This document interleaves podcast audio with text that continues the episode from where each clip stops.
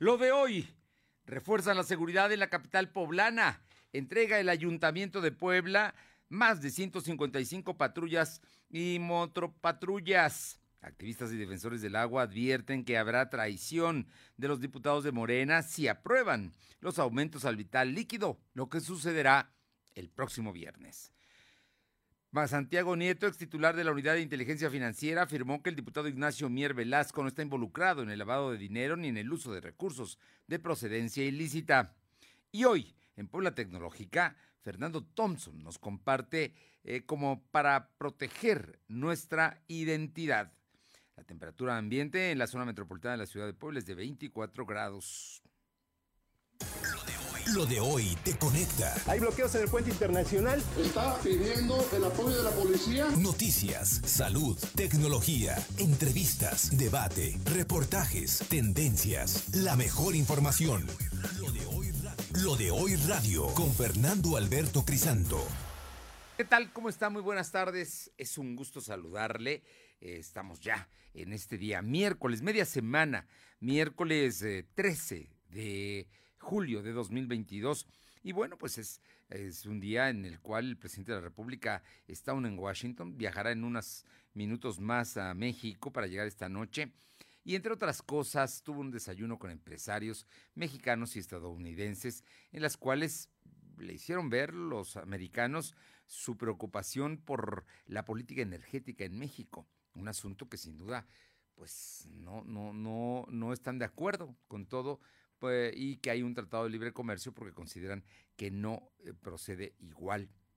Y ayer, cuando estábamos terminando, a las 3 de la tarde con unos 5 minutos, un poquito antes, eh, se dio una balacera allá en Topilejo, que es una zona que está en la Ciudad de México y que es la parte ya final, está en la carretera eh, Ciudad de México, Cuernavaca. Y es que ahí había una casa de seguridad de un grupo de procedencia sinaloense. Entre los muertos hay un poblano. Así es que, pues, temas, temas que se están dando y que hoy está obligando a redoblar la vigilancia en esta zona de la Ciudad de México, porque hay precisamente gente que llega a propiciar casas de seguridad que establecen criminales para generar secuestros, extorsiones y por supuesto la venta de drogas. Gracias a las amigas y amigos que nos acompañan a través de la 1280 Radio Cañón aquí en la capital poblana y también en la zona metropolitana. Están con nosotros los amigos y amigas de Ciudad Cerdana, allá en la Que Buena, en el 93.5 en Radio Jicotepec, en la Sierra Norte del Estado. Un abrazo en el 92.7 y también en el 570. Y al sur, al gran trabajador, a los hombres y mujeres que trabajan mucho allá en el sur y que tienen en medio de un gran calor. En Izúcar de Matamoros nos transmite la magnífica en el 980. Estamos también eh, a través de redes sociales en www.lodoy.com.mx y en, en redes sociales Estamos en Facebook, en Instagram, en Spotify, en Twitter y por supuesto en un canal de YouTube como LDH Noticias. Ahí, ahí puede seguirnos y ahí estamos con usted informando. Esta mañana el gobernador eh, Barbosa estuvo presente en la entrega de más, más eh, unidades de seguridad de la Secretaría, precisamente para vigilar mejor la capital poblana. Silvino Cuate estuvo ahí y nos comenta. Silvino, muy buenas tardes. Muy buenas tardes, pues informarles que el gobernador Miguel Barroso Huerta asistió a la entrega de 155 patrullas y motopatrullas que realizó el Ayuntamiento de Puebla, que encabeza el presidente Eduardo Rivera Pérez y que representa una inversión de más de 100 eh, 178.4 millones de pesos. Dijo que esas unidades son parte de una adquisición total de 311 unidades que son de uso exclusivo para la Secretaría de Seguridad Ciudadana y que tienen la finalidad de ser utilizadas pues en toda la demarcación correspondiente al municipio de Puebla. Indicó que en una primera etapa la Secretaría de Seguridad Ciudadana recibió 60 automóviles tipo Cerdán, 68 motocicletas y 28 pickups. Agregó que esas unidades reforzarán el paquete vehicular de la corporación y contribuirán a las labores de prevención de delito, vigilancia y reacciones de inteligencia policial. Por su parte, el gobernador Miguel Barroso Huerta eh, pues agradeció al presidente el esfuerzo presupuestal para adquirir tales patrullas en un momento de inseguridad que se está viviendo pues, en el municipio. Escuchamos parte de lo que señala pues el presidente es compromiso de todos. La compra de estos vehículos es gracias a este gasto realizado por el municipio, pero también hay que decirlo, es gracias a las contribuciones de los ciudadanos, que ellos quieren ver reflejados sus pagos en mejores calles, parques, alumbrado y por supuesto en más y mejor seguridad. Por eso estas 155 nuevas unidades para su servicio. Dotar de más vehículos y motos a nuestra policía representa más rondines, mayor vigilancia, una rápida respuesta.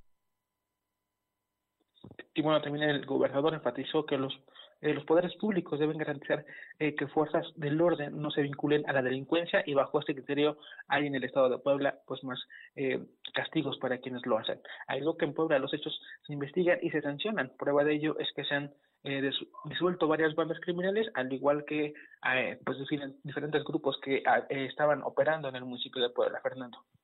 Muy importante todo esto que se comenta y muy importante estas nuevas unidades. Hay patrullas tradicionales en autos y también en pickups. Efectivamente, lo que se busca es que tanto las patrullas y las motopatrullas es que se distribuyen de manera estratégica.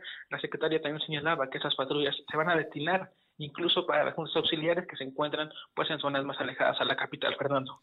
O sea que también en juntas auxiliares. Efectivamente, en todas las colonias en donde también señalaban que no había como tal pues, una patrulla o mínimo una motopatrulla, ya van a contar con estas unidades para la vigilancia de todos los vecinos, Fernando. Bien, muchas gracias, Silvino. Seguimos pendientes. Ahora en Navarro, finalmente todo indica que ahora sí se va a legislar sobre el tema de la violencia vicaria. Te escuchamos.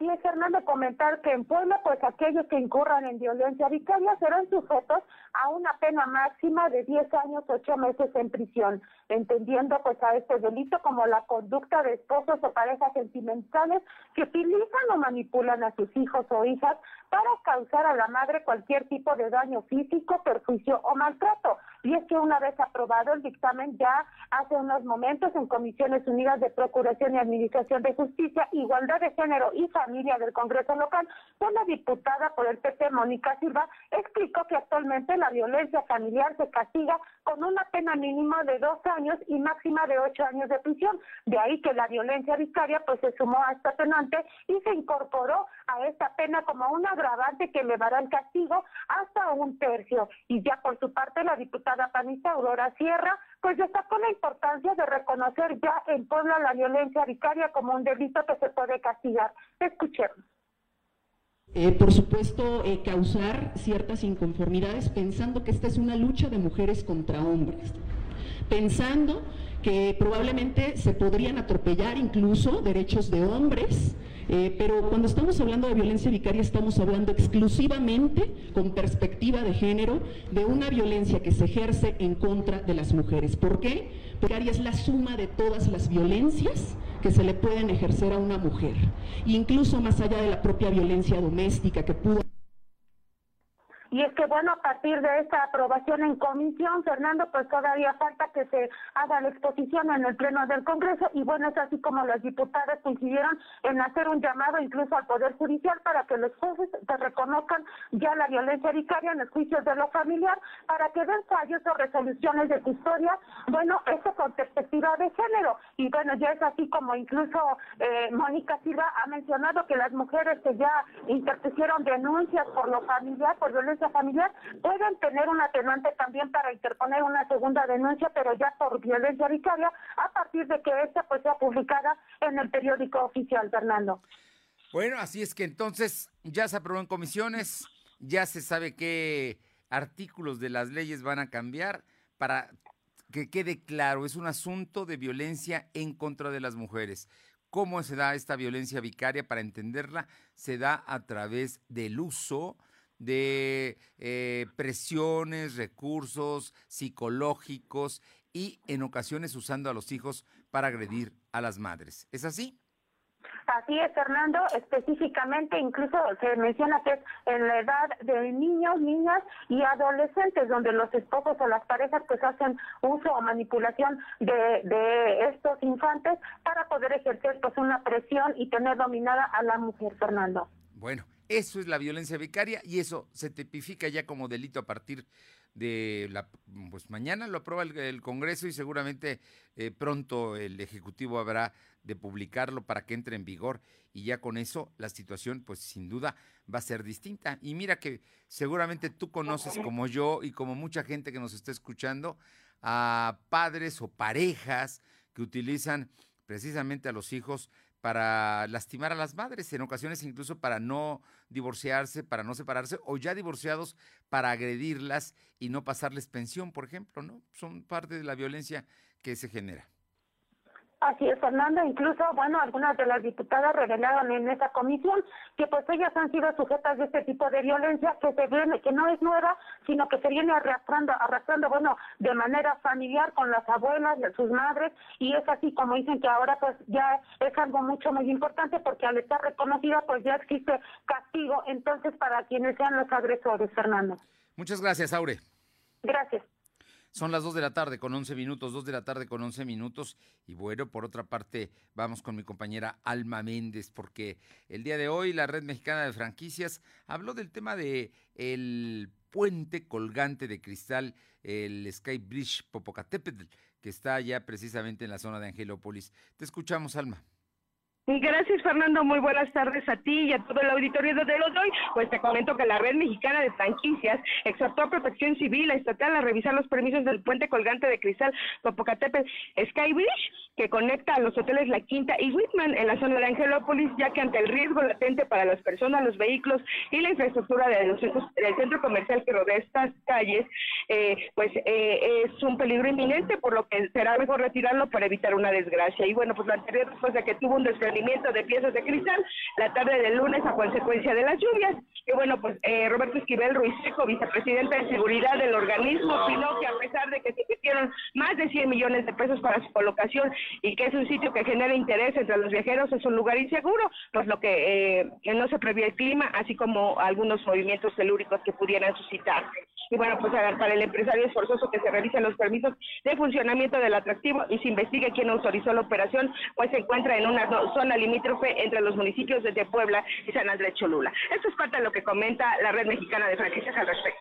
Y, y calle aledaña.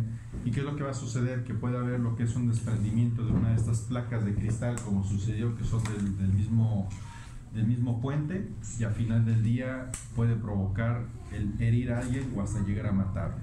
Entonces realmente este vehículo, digo este vehículo, este puente tendría que ser retirado, esa es una, una realidad, no tendría por qué existir, habría que revisar quién otorgó el, el permiso, ¿por qué? Porque está en una, en una área limítrofe entre Puebla, San Andrés, Cholula, entonces... La información, Fernando. Bueno, pues ahí está. Sí, lo, fue San Andrés Cholula, no hay, no hay queja. Ayer el presidente municipal, eh, Edmundo Tlategui, dijo que su gobierno fue quien lo autorizó. En todo caso, quizá los permisos se metieron en la administración anterior, pero Tlategui fue quien lo aprobó, así es que está y hasta donde sabemos, los propietarios lo piensan, obviamente, condicionar con una serie precisamente de medidas de protección civil, pero la intención es que se mantenga como un atractivo turístico, ¿no? Hay gente que viene y que se sube ahí. Lo que pasa es que jamás había enfrentado, desde que se inauguró en octubre, eh, los vientos que eh, ocurrieron el lunes pasado. Pero bueno, estamos atentos a todo lo que suceda con este asunto. Muchas gracias. Seguimos al pendiente. Son las 2 de la tarde con 13 minutos, 2 con 13, y el gobernador Barbosa eh, habló del tema de los espectaculares, de los anuncios que ayer nos decía el secretario eh, del Ayuntamiento de Puebla que no podrían retirarlos porque no hay dinero para, para poder llevar estos, estos operativos. Pero el, el gobernador hoy tiene otra visión de este tema. Te escuchamos, Silvino. Informarte que el gobernador Miguel Barroso Huerta consideró que el Ayuntamiento de Puebla está obligado a retirar espectaculares que se encuentran instalados de manera irregular. Esto porque existe una ley general para todo el estado de Puebla. Señaló que si el gobierno municipal permite que se mantengan la instalación, estarían cometiendo una ilegalidad. Además, criticó que se busque regular los espectaculares que se encuentran en áreas verdes o espacios públicos. Agregó que el responsable de condicionar la publicidad en vías municipales le corresponde a los ayuntamientos y en zonas estatales, pues le corresponde al gobierno del Estado de Puebla. Escuchemos parte de su mensaje. Toda la publicidad instalada en áreas verdes, tanto en vías estatales como municipales, está prohibida y ya constituye delito.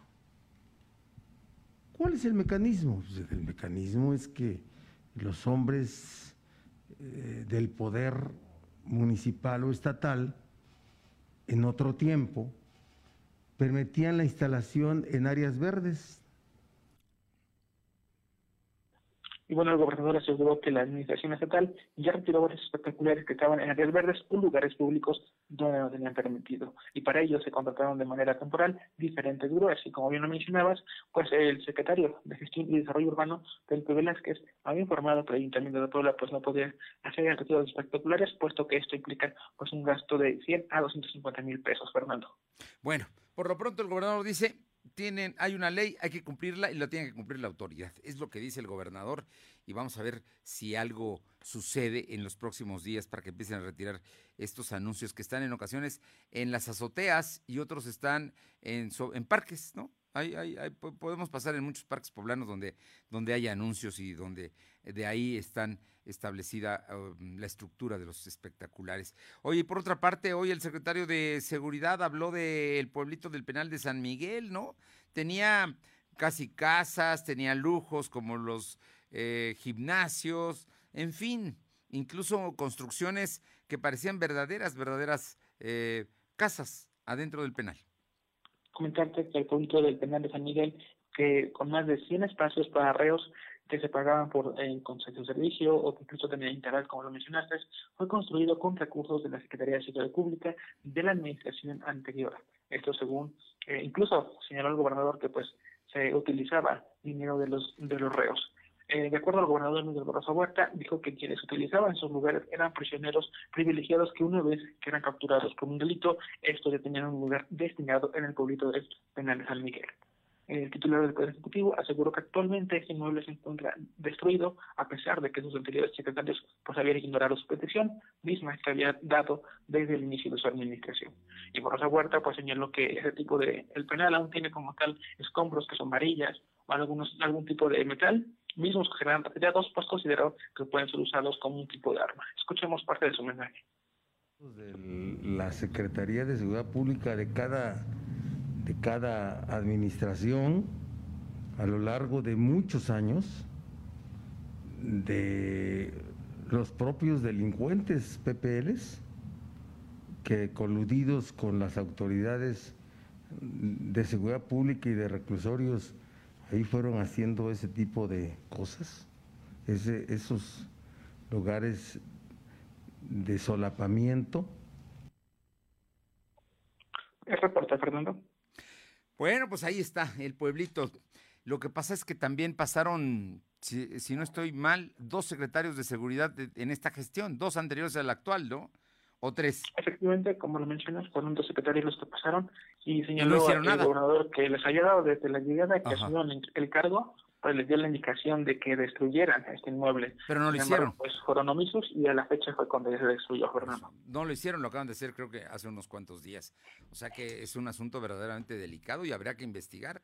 La fiscalía, aquí dice el propio secretario de Seguridad, tendrá que ser la encargada de investigar el caso, quién lo construyó y los responsables, porque debe haber responsables, incluyendo los anteriores secretarios de Seguridad de esta gestión, no, no solamente las anteriores, que también deben tener culpa. Te agradezco mucho. Buenas tardes. Son las 2 de la tarde con 18, 2.18. Lo de hoy es estar bien informado. No te desconectes. En breve regresamos. Regresamos. Llegó el verano de arte y cultura al Centro Histórico de Puebla con actividades gratuitas todos los días. Disfruta de danza, teatro, música, exposiciones, performance y muchas sorpresas más para ti. Consulta la cartelera en pueblacapital.gov.mx. Puebla, contigo y con rumbo. Gobierno Municipal. Cada generación mueve a su nación. La construimos de la mano de la fortaleza y de la experiencia, con propuestas integrales que incluyen el beneficio para todos. Conocemos nuestras raíces y actuamos de manera individual y colectiva. El cambio no llega solo. Somos nosotros que innovando podemos mejorar el futuro de nuestra generación. En Nueva Alianza Puebla participamos en el cambio que queremos, creciendo y sintiendo el impulso de la fuerza turquesa. Suma tu voz a la educación con valores. Seguro la conoces. Te ha mostrado todo lo bueno que tiene el mundo. Te comparte sus experiencias sin pedirte nada a cambio. Y pase lo que pase, siempre contarás con ella. Exacto. Es la radio. 100 años con nosotros. CIRT, Cámara Nacional de la Industria de Radio y Televisión. Lo de hoy es estar bien informado. Estamos de vuelta con Fernando Alberto Crisanto. La tecnología es lo de hoy. Mantente conectado. Bien, eh, antes de ir con Fernando Thompson, le comento que el señor Odilón Romero Amador está pidiendo que le donen una andadera, ya que se le dificulta caminar. Tiene 77 años y sufre de desgaste de cadera y rodillas. Para mayores informes, le doy el teléfono de Don Odilón. Quizá usted la pueda utilizar. Ya no la utilizan en casa, está ahí arrinconada. Pues es una andadera que a él, que tiene 77 años, le puede servir muy bien. El teléfono es el 222-323-7583. Le repito, es Don Odilón Romero y su teléfono es el 222-323-7583. Y ahora sí, mi compañero, el maestro Fernando Thompson, director general de Soldig, hoy en Puebla Tecnológica, Fer Thompson nos comparte cómo proteger nuestra identidad digital. Fer, muy buenas tardes. ¿Qué tal amigos? Hoy vamos a platicar de cómo proteger tu identidad digital. Te voy a dar consejos, porque actualmente y con el paso del tiempo, la evolución tecnológica, pues ya todos nos damos cuenta que es muy importante proteger nuestra información personal en el mundo digital, porque los hackers y los delincuentes cibernéticos están al acecho de cualquier información que puedan obtener para cometer actos delictivos. Por ello, tenemos que recordar que prácticamente cada paso que demos dentro del Internet se va a quedar grabado. No hay nada que tú creas que borres. No, o sea, lo que tú pones en Internet se queda en Internet para siempre. Entonces esto contribuye a formar parte de nuestra identidad digital. Todo suma. Desde los perfiles en las redes sociales hasta una cuenta de correo, las fotografías, los comentarios en las fotos o la suscripción a los newsletters. Entonces te voy a dar algunos consejos para que tú protejas tu identidad digital. Primero, siempre verifica la política de privacidad en redes sociales y en sitios web, porque cada persona somos responsables de configurar las opciones de privacidad de nuestro perfil en las redes sociales o cuando nos inscribimos en el sitio web, qué sí aceptamos, qué no aceptamos. Entonces, para conocer toda la información que nosotros estamos brindando y cómo va a ser utilizada, hay que leerlo. La siguiente es navega por sitios web seguros. Normalmente, en un navegador, la indicación de HTTPS, es decir, antes del URL, del www.tusitio.com, el HTTPS indica que se trata de una conexión segura, o sea que está protegida por una tecnología que encripta la información. Pero esto significa que los ciberdelincuentes les va a resultar un poco más difícil el que puedan acceder tus datos. La siguiente es utiliza contraseñas seguras, te lo he dicho hasta el cansancio. La contraseña es la primera barrera y a, y a menudo la única que existe entre tus datos y los ciberdelincuentes. Por eso es importante que sea segura. Utiliza letras minúsculas y mayúsculas, números y algún signo de admiración o algún, eh, digamos, eh, signo tipo como por ejemplo pesos, arroba, en fin, hay varios. Las, las siguientes que tienes que actualizar el software regularmente. Siempre aparecen virus informáticos todos los días. Por eso es muy importante que el software de tu computadora, de tu tableta y de tu smartphone estén actualizados. En las actualizaciones que normalmente son gratuitas, los fabricantes siempre se aseguran de que esos nuevos virus que andan por ahí no representen una amenaza para tu dispositivo. Esto incluye también la compra de un antivirus y otros software de seguridad, por ejemplo, como firewalls o redes privadas virtuales que deberes de tener.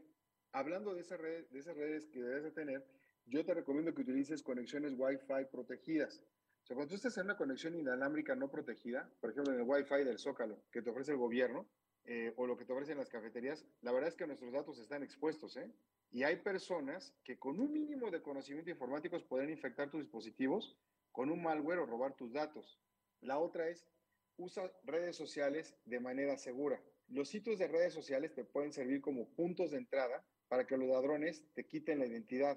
Entonces tú tienes que evitar compartir excesivamente en redes sociales información tuya. Nunca incluyas información personal identificable como número del seguro social o, el INE, el nombre completo, tu cumpleaños, eh, las placas de tu automóvil, más datos demográficos, o sea, de la cuenta, no deberías darlo porque son muy importantes. Evita compartir correos electrónicos si no es necesario y ten mucho cuidado con la información que tus fotos o, u otros materiales puedan contener sobre ti, como por ejemplo tu ubicación geográfica.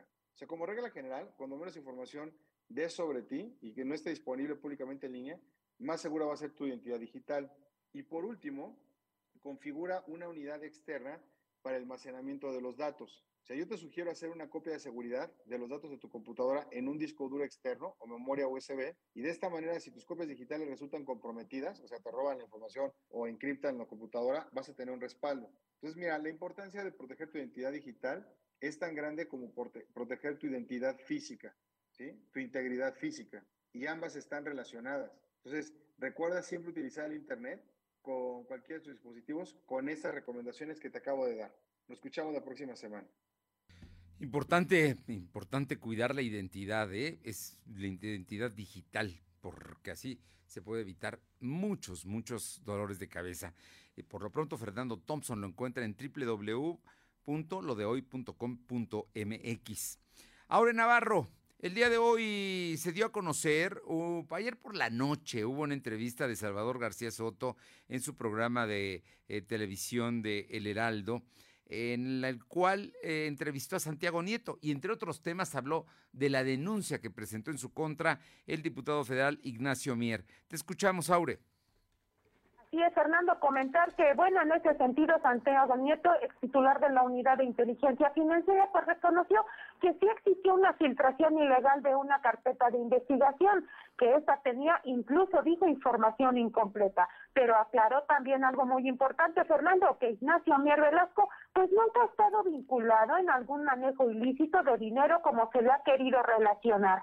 Y es que, como bien lo decías al inicio, en la entrevista el día de ayer por la noche para un medio nacional, pues Nieto aclaró que el contenido de esa carpeta se ha filtrado hasta dos veces. La primera, dijo, fue en julio del 2021 y la segunda en mayo de este año. En ambos casos dijo que la documentación pues estaba incompleta. Y es que también detalló que en esa carpeta pues, se tiene un extracto en el que se dice de forma explícita que el cheque que se había transferido a la cuenta de Ignacio Mier pues era porque él es accionista de esa empresa y por lo tanto pues él mencionaba que no había ninguna irregularidad en el actual del morenista. Escuchemos cómo lo explicaba. Tiene eh, relación y que la, la eh, transferencia, que el cheque que se había depositado en su cuenta correspondía a una empresa de la cual es el exaccionista y por tanto no había ninguna irregularidad. Eh, ahora, ¿en qué, qué no estaría, digamos, a, favor?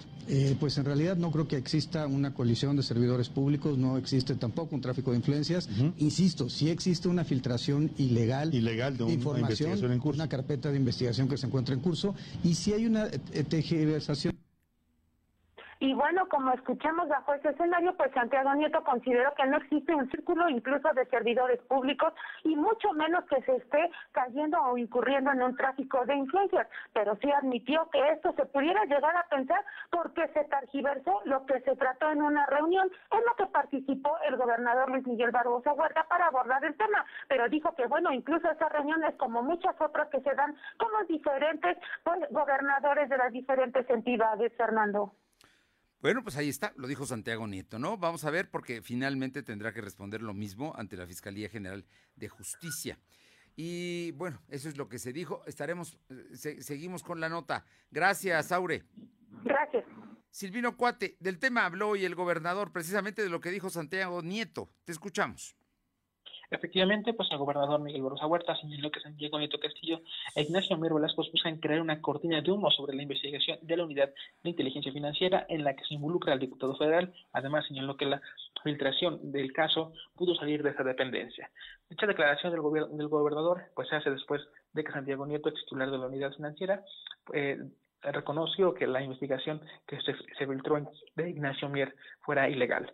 Eh, Barroso Huerta dijo que se enteró de los detalles de la investigación por una, reunión de sesión nacional que se llevó a cabo en el Palacio Nacional, donde se citó todo el Estado y se revisaron las situaciones de seguridad pública. Agregó que son dos autoridades las que tienen información de la investigación contra el diputado Ignacio Mier. Estas son la Unidad de Inteligencia Financiera y la Fiscalía General del Estado de Puebla. Sin embargo, negó que este órgano de justicia haya realizado algún tipo de filtración. Fernando. Bueno, ahí está la posición del gobernador en torno a este tema. Dijo que él no participó y pues simple y sencillamente dice que es una cortina de humo. ¿Cierto? Efectivamente señala que se busca solamente crear una cortina de humo y negó que como tal la filtración se haya hecho desde pues el gobierno del estado y también defendió a la Fiscalía General del Estado. Señaló que como tal la Fiscalía tuvo información sobre el caso, sin embargo no se había hecho pública una vez este hasta que se hizo pues como tal eh, la, la formal investigación en contra del diputado federal Fernando. Bueno, estamos atentos. Gracias. Buenas tardes. Alma Méndez, cuéntanos, ¿qué pasó con los eh, trabajadores de metales y recicladores de Chignahuapan? Así es, Fernando, pues comentarte que trabajadores de la Confederación Nacional de Industriales de Metales y Recicladores CONIMER del municipio de Chignahuapan denunciaron al director de Limpia, Ezequiel Montiel Nava, quien ha realizado despidos injustificados, ya que en su lugar se ha contratado a una empresa externa, por lo que eh, por caso omiso, eh, se realizará una queja ante la Comisión Estatal de Derechos Humanos y ante la Junta de Conciliación y Arbitraje. Y es que la representante legal de los trabajadores, Mónica Rodal Reyes, aseguró que hasta el momento se han afectado 25 trabajadores, de los cuales llevan alimento a sus hogares, y denunció que estos trabajadores pertenecen a un grupo organizado y son reconocidos en la zona como una organización de reciclaje donde se genera un verdadero compromiso social, a pesar de que no cuentan con recibos de honorarios, uniforme y seguridad. Y bueno, pues recordaron que el pasado 19 de abril del 2021, en la hora presidente Lorenzo Rivera eh, realizó un compromiso de campaña eh, de que de llegar a su puesto se les daría el apoyo de seguir conservando su empleo en el relleno sanitario municipal. Eso es parte de lo que se comentó en la rueda de prensa. En el cual se han negado, o los servidores públicos que están a su alrededor, les han negado tener esta, esta plática y esta charla sobre las problemáticas que existen en el relleno sanitario. Actualmente son 20 familias las que están eh, padeciendo estas circunstancias, ya que no les están pagando, no les dan seguro social, no les dan uniformes, eh, les pagan pero no les dan ningún recibo de, de pago de sus honorarios. Y bueno, todas estas situaciones mencionar, Fernando, que eh, dijeron que en repetidas ocasiones han pedido un acercamiento con el presidente municipal. Sin embargo, bueno, pues el director de Limpia es el que eh, ha, puesto todo tipo de barreras para que ellos no tengan el acercamiento con el edil la información. Bueno, pues ahí está la denuncia, ahí está la queja, vamos a ver hasta dónde llegan. Están pidiendo que intervenga la Comisión Estatal de Derechos Humanos. Oye, por cierto, el día de ayer hubo una agresión de policías a una manifestación de jubilados del Seguro Social, ¿verdad? Eh, y los agredieron de una manera brutal. Alma. Así es, así es, Fernando, comentarte que efectivamente, bueno, pues hay, hay agresiones por parte de, bueno, pues sindicalizados, y bueno, pues cabe mencionar que ha habido diversos eh, eh, diversas quejas por parte de este grupo de pensionados. Aparte, eh, bueno, pues han pedido una atención que no se les ha dado y bueno, a final de cuentas ellos lo único que quieren es obviamente pues el tema de que, bueno, se siga resguardando sus derechos, el cual, bueno, pues es el tema de su cobro de pensión. Sin embargo, Fernando, no han recibido ninguna respuesta, ningún apoyo y bueno, pues estamos en espera precisamente de que alguna autoridad pues nos dé también su postura son los jubilados del Seguro Social. Estaban ayer en una manifestación pacífica, llegó la policía, los agredió y pues ahí están, desgraciadamente, maltratados y eh, no les consideran. Está usted hablando de médicos, de enfermeras, de trabajadores administrativos, de laboratoristas. No, es una gama de, jubilados del Seguro Social importante que, que algo está pasando en la administración que los maltrataron el día de ayer. Gracias. Seguimos al pendiente, Fernando.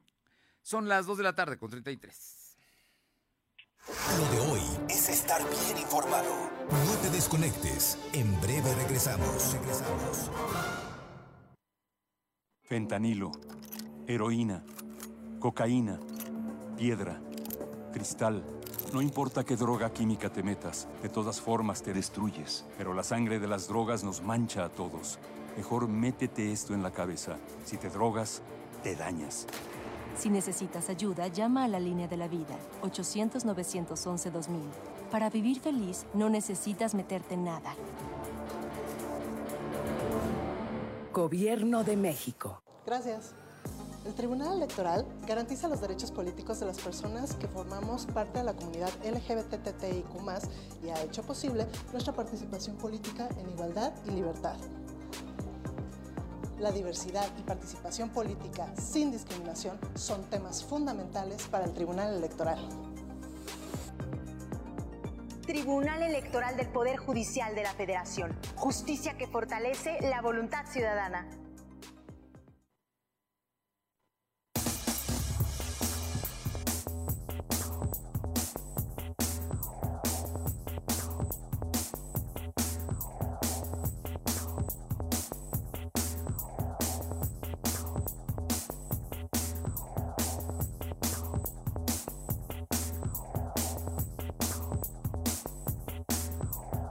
De hoy es estar bien informado. Estamos de vuelta con Fernando Alberto Crisanto. Bien, y esta tarde está con nosotros y le agradezco muchísimo a la diputada Aurora Sierra Rodríguez, que es presidenta de la mesa directiva del Congreso. Ah, no, no, no la tenemos. Ah, bueno, entonces vamos a ver si contactamos a la diputada, que tenemos una cita con ella, pero entonces antes vamos con mi compañera Aure Navarro. Eh, Diputados de Morena que voten en el Pleno por el aumento al agua estarán traicionando la 4T. Eso dicen militantes de Morena. Te escuchamos, Aure. Así es, Fernando, comentar que, bueno, en ese sentido, diputados de Morena que voten en sesión del Pleno del Congreso local, pues este viernes a favor del tarifazo en el servicio del agua para seis municipios tendrán que ser juzgados por la Comisión Nacional de Honestidad y Justicia por traicionar así los principios de la 4T por lo que podrían ser expulsados incluso del partido o ser castigados con perder cualquier aspiración que, bueno, para contender por un cargo de elección popular, pues en el 2024. Lo anterior fue advertido por el activista defensor del derecho del agua, Omar Jiménez, quien aclaró que la Comisión Nacional pues tendrá que revisar no solo el actor de los diputados de Morena que voten a favor de apuñalar al pueblo, sino también del actual edil morenista de Amozoc, Mario de la Rosa Romero, que avaló pues así la iniciativa que envió el SAPA al Congreso local. Escuchemos.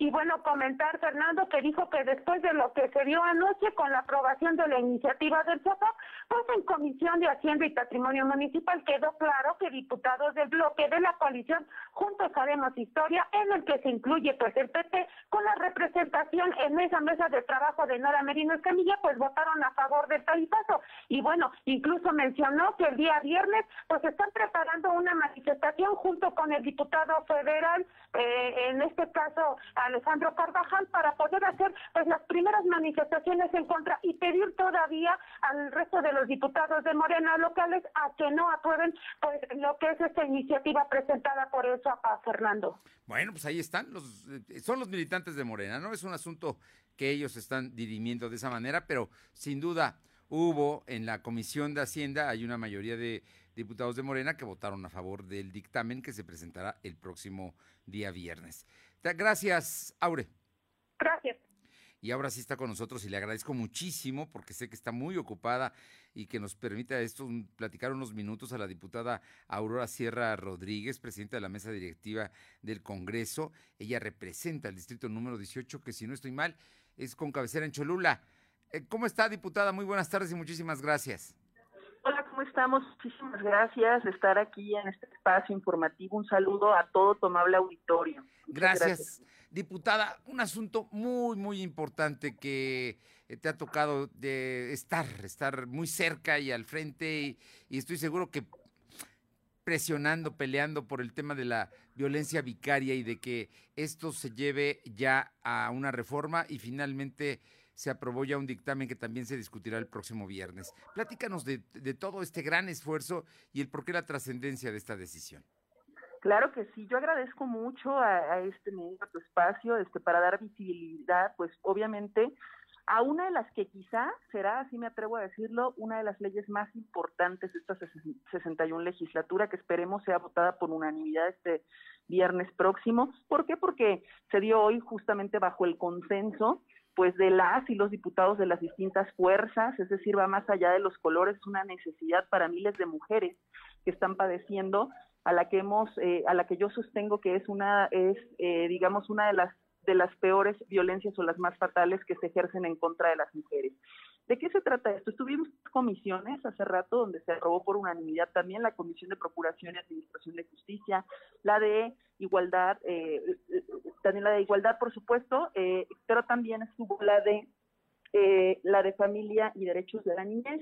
Entonces aquí básicamente se discutió esta, este dictamen que como se recordará lo propuse en un inicio respecto a que se pudiera incluir en la ley de acceso de las mujeres a una vida libre de violencia el concepto de violencia vicaria como una violencia eh, de las que podemos padecer las mujeres, pues obviamente por el hecho de serlo en este caso, es decir, en razón de género.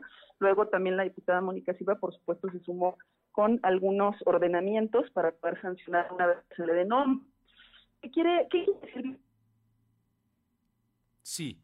Bien, estamos platicando con la diputada Sierra Rodríguez. Parece que se cortó la comunicación, eh, pero nos estaba explicando sobre la violencia vicaria que fue aprobada por consenso y se espera que se apruebe el viernes por unanimidad. ¿Ya la tenemos en la línea? Para que, para que continuemos. Eh, Aurora, no, no, nos explicabas qué quiere decir, nos decías, y ahí se cortó tu comunicación es una violencia que es eh, ejecutada de los progenitores, es decir, de los padres, de las exparejas, hacia eh, las mujeres, una vez que estas, además de haber sufrido otro tipo de violencia ya en la relación, digamos, psicológica, física, sexual, económica, eh, bueno, pues vienen a padecer una más cuando deciden terminar la relación, y es decir, una relación donde hubo hijos, ¿no? Entonces dice, entonces, cuando una mujer dice, decido irme de la casa, decido divorciarme, separarme, viene esta, esta violencia que se ejerce a través de los hijos, que se, toma como, se toman como rehenes, bueno, pues para seguir controlando a las mujeres a través de este dolor que puede causar al maternar el estar, pues obviamente ausentes cuando hay sustracción, pero bueno, o cuando se presiona a través pues de no cumplir con responsabilidades, por ejemplo, en el caso de los deudores alimenticios, y que en el peor de los casos puede ir incluso hasta la peor y última de las violencias ejercidas en contra de las mujeres, que son los feminicidios. Cuando ya no te puedo controlar, ¿no? Incluso pues llegan eh, a, matar a sus parejas. Fíjate que quiero puntualizar un tema, se discutió también en la mesa, que porque esto no se aplica a hombres, ¿no? Si en efecto, por ejemplo, puede haber mujeres que también influyan a sus hijos en contra de sus padres, o porque si estamos en esta búsqueda de la igualdad, de la equidad de género, pues no lo ponemos generalizado de hombres y de mujeres. Porque esta violencia, la violencia vicaria, es la violencia a la que hoy se le va a dar nombre, eh, primeramente el viernes en Puebla, a lo mejor ya venían ejerciéndosela a nuestras abuelas, a nuestras madres, incluso a muchas de nosotras que no sabíamos cómo ponerle nombre a esto que hemos venido padeciendo, pero eh, que tiene perspectiva de género porque tiene que ver aún con las desigualdades que hay entre justamente entre hombres y mujeres. No todas las mujeres en el 2021 pueden darse el lujo de decir tengo la suficiencia económica, ¿no? A lo mejor para dejar el hogar, para poder hacerme cargo de muchas situaciones. Y a veces las exparejas quieren seguirlas controlando y lo hacen desafortunadamente a través de los hijos. Es decir, por características específicas de ser madre, de maternar, de ser mujer.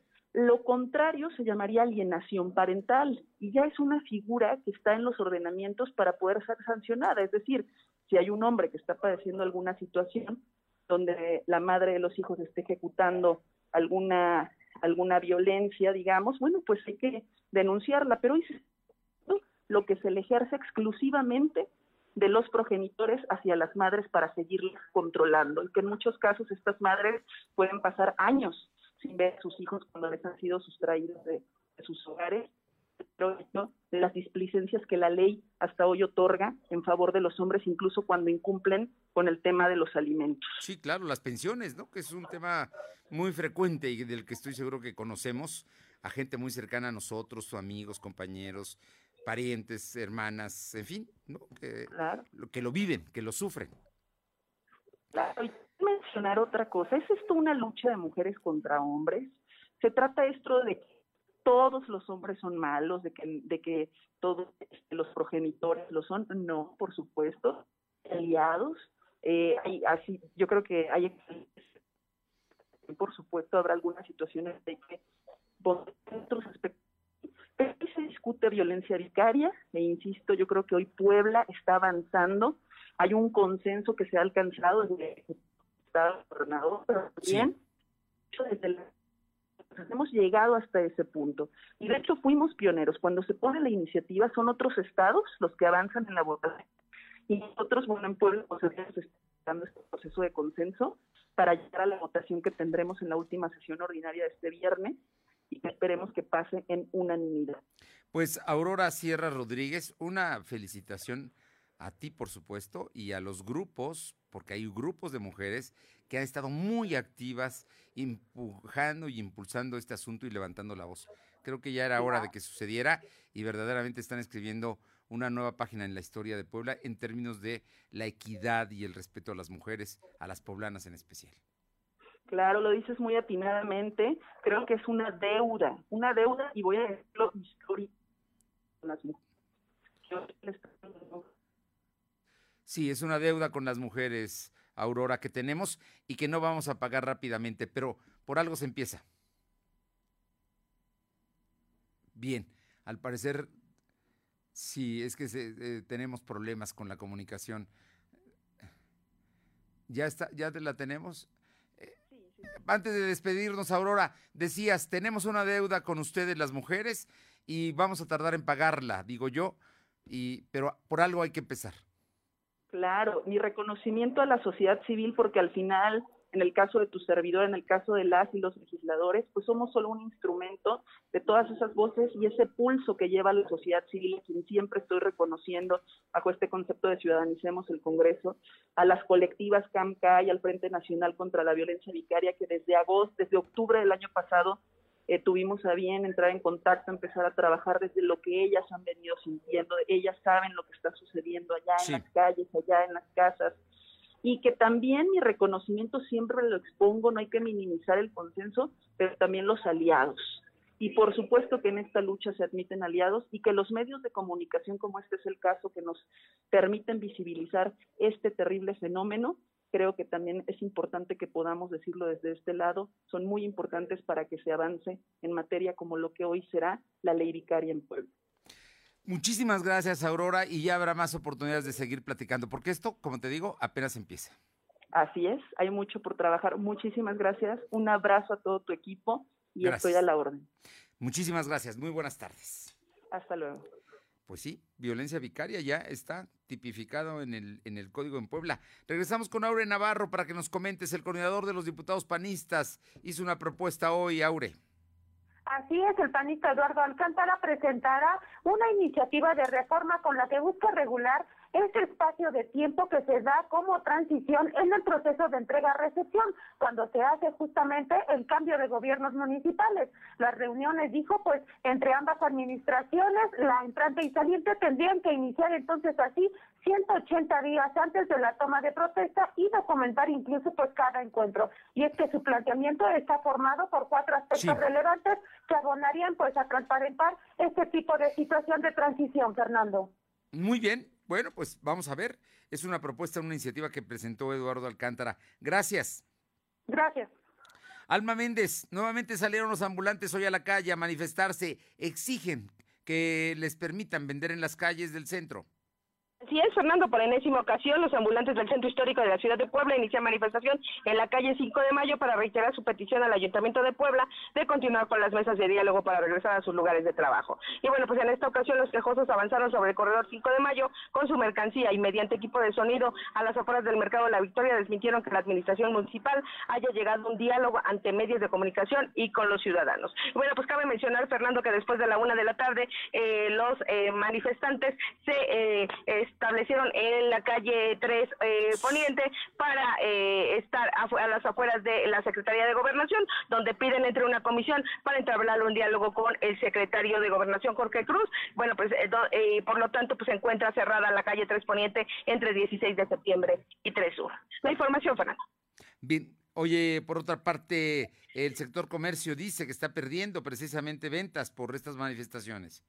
Así es, Fernando, el sector comercio en la capital poblana ha perdido el 50% de sus ventas ante las manifestaciones que se han realizado desde hace una semana por los ambulantes en la calle 5 de mayo, por lo que en caso de que regresen a las calles la afectación sería mayor, aseguró la Red Mexicana de Franquicias y el vicepresidente Roberto Esquivel Ruiseco dijo que los comercios de la zona han perdido grandes cantidades de dinero, por lo que eh, por estos enfrentamientos entre comerciantes, ambulantes y seguridad pública, pues los ciudadanos evitan las zonas para no verse inmiscuidos en este tipo de situaciones. Y bueno, pues finalmente comentó que los comerciantes establecidos temen que regreso, ya que eh, vienen temporadas fuertes, como son el regreso a clases el 15 de septiembre, Navidad y Reyes Magos. La información, Fernando.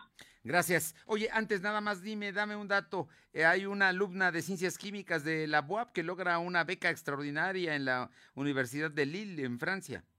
Así es como bien comenta la estudiante de último semestre de la licenciatura en química de la Facultad de Ciencias de Química de la UAP, Liliana Dinora Pérez Lima. Bueno, pues fue una de los dos mexicanos para estudiar, escogida, bueno, pues para estudiar en la Universidad de Lili, para seguir con sus estudios en la maestría de química avanzada y materiales. Y bueno, pues eh, su elección fue eh, pues entre 60 jóvenes quienes compitieron para este apoyo. Bueno, pues cabe mencionar que en el 2021 Dinora fue reconocida por la Asociación Nacional de Facultades de Química como la mejor promedio en la licenciatura de Ciencias Químicas. Y bueno, pues comentarte que Lima Ponce reúne las condiciones para obtener la titulación automática por promedio, sin embargo optó por desarrollar la tesis para abrirse camino en la investigación científica. La información, Fernando. Gracias, Alma.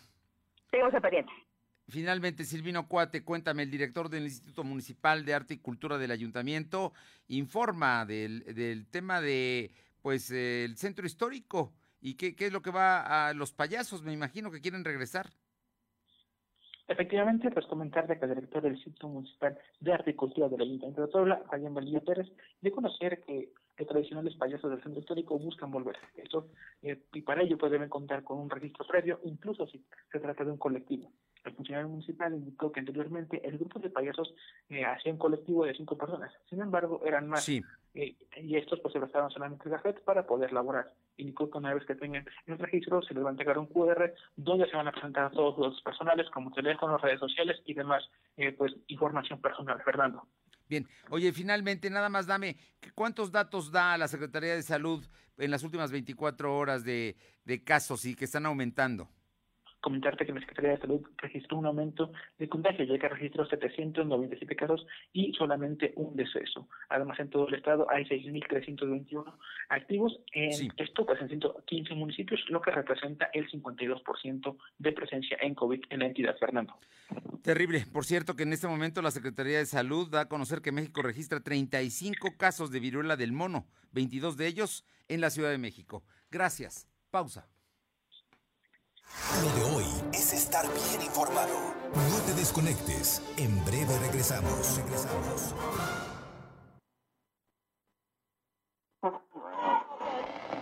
Seguro la conoces. Te ha mostrado todo lo bueno que tiene el mundo. Te comparte sus experiencias sin pedirte nada a cambio.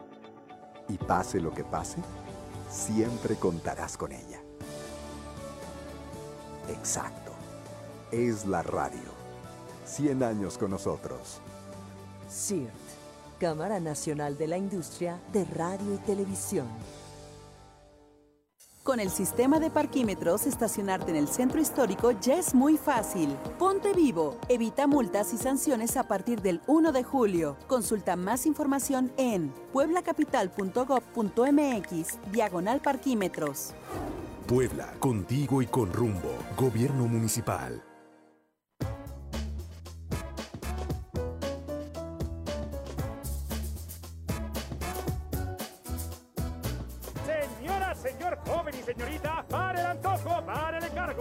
Café o en el mercado, ya sea la torta, el helado, una boleada de zapato o un pago en algún lado, una moneda de 20, su mejor aliado.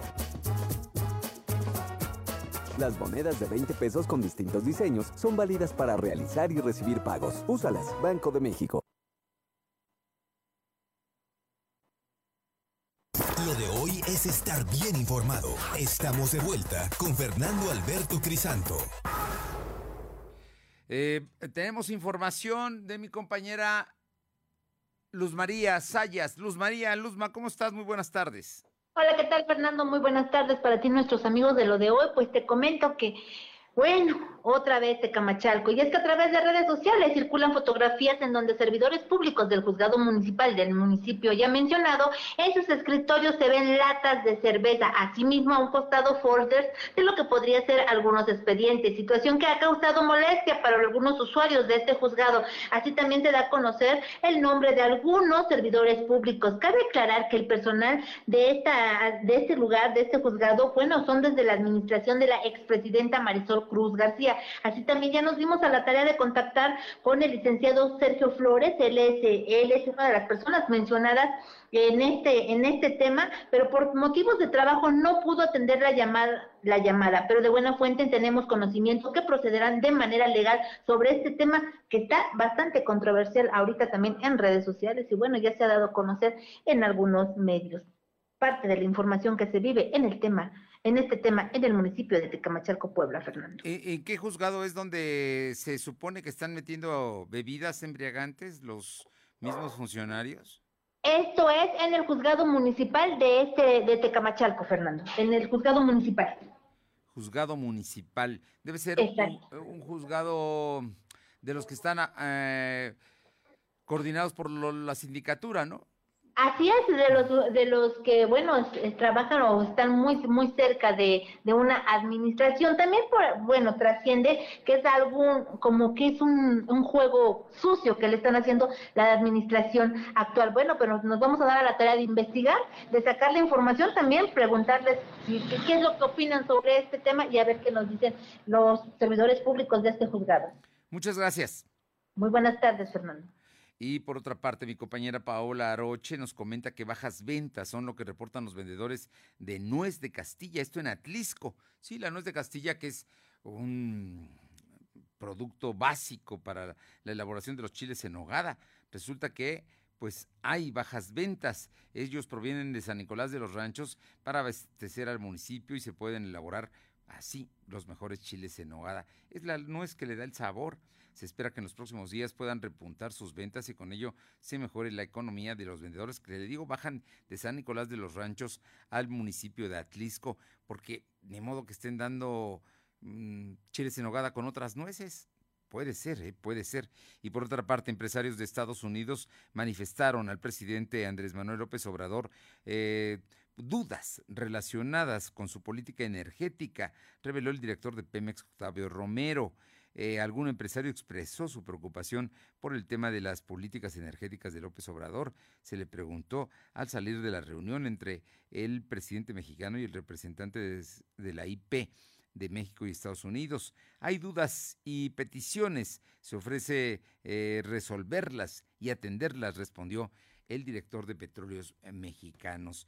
Y por otra parte, le comento que eh, la Federación Mexicana de Fútbol oficializó cambios en las elecciones tras los fracasos. Sí, a tres meses del Mundial hay cambios, cambios precisamente en la selección mexicana. La federación oficializó la salida de Gerardo Torrado, Ignacio Hierro y Luis Pérez de la infraestructura de las selecciones nacionales, los fracasos de los representativos de sub-20 y femenil en las clasificaciones a los eh, mundiales de 2023 y a los Juegos Olímpicos de 2024 obligaron a la federación a tomar medidas drásticas tras un análisis precisamente eh, a profundidad y de mutuo acuerdo con los involucrados. Es la información que tenemos. Y antes de despedirnos, le comento que eh, eh, lo de hoy, lo de hoy los invita a la NASCAR este domingo 17 de julio. Solo tienen que seguir nuestras redes sociales y enviar un WhatsApp al 222 323 7583. 222 323 7583. Sigue LDH Noticias en las redes sociales, ya sabe usted, en Facebook, en, estamos en Instagram, en Spotify y también en Twitter. Ahí nos va, nos sigue y con la frase lo de hoy me lleva a la NASCAR, usted puede ir precisamente a las carreras del próximo sábado. Por lo pronto, es miércoles, media semana. Pásela bien, vamos a cuidarnos porque vienen los días de mayores contagios en Puebla. Serán precisamente a partir del día 17. así es que hay que tomar previsiones y la próxima semana va a ser una semana de contagios. Tómelo en cuenta, vamos a cuidarnos, nos encontramos mañana en punto de las dos. Gracias. Fernando Alberto Crisanto te presentó Lo de hoy radio. Lo de hoy radio. Te esperamos de lunes a viernes de 2 a 3 de la tarde por esta frecuencia en la cobertura más amplia a nivel estatal y síguenos en internet www.lodehoy.com.mx y en nuestras redes sociales como arroba LDH Noticias. Lo de hoy radio.